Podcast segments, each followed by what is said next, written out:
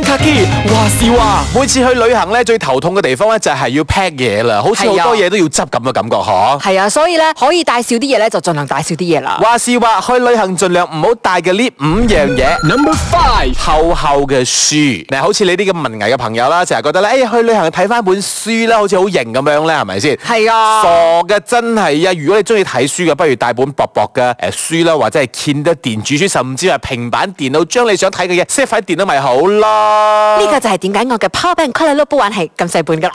Number four，一堆嘅護膚產品，我見過咧，有啲人咧全部帶去，全部帶翻嚟啊！嗱，我想講咧，其實護膚產品呢樣嘢咧係可以將佢擠入細罐入邊嘅，唔好帶大大罐嗰啲啊。甚至乎你可以買啲 travel pack 啦，或者去到當地咧買啲面膜啊，咁啊就唔需要咁麻煩咯。最好咧就係一罐咧就係 seven 元蚊嘅，一次過搞掂咁又佢，係喎。 Number three，超級貴、超級靚嘅行李箱，俾人哋掟爛咗啊！你會好心痛㗎。 冇眼睇啊！真係，啊我我就曾經試過個輪啊壞咗，而家唔知點算好。人哋掟爛㗎係啊。有冇叫佢賠啊？冇哦你喎。有錢唔緊要啦， Number two，太多衫褲鞋襪。係啦，呢樣嘢就唔使帶㗎啦，去到當地先賣㗎啦唔嘛。係有啲人咧覺得我影相啊嘛，我想帶得哦唔同嘅衫咧，扮唔同嘅造型咧，影相靚啲嘅啦嘛。咁其實又唔係嘅，咁你可以帶唔同嘅裝飾物啊，或者一啲誒披肩啊咁樣去，其實都幾靚嘅。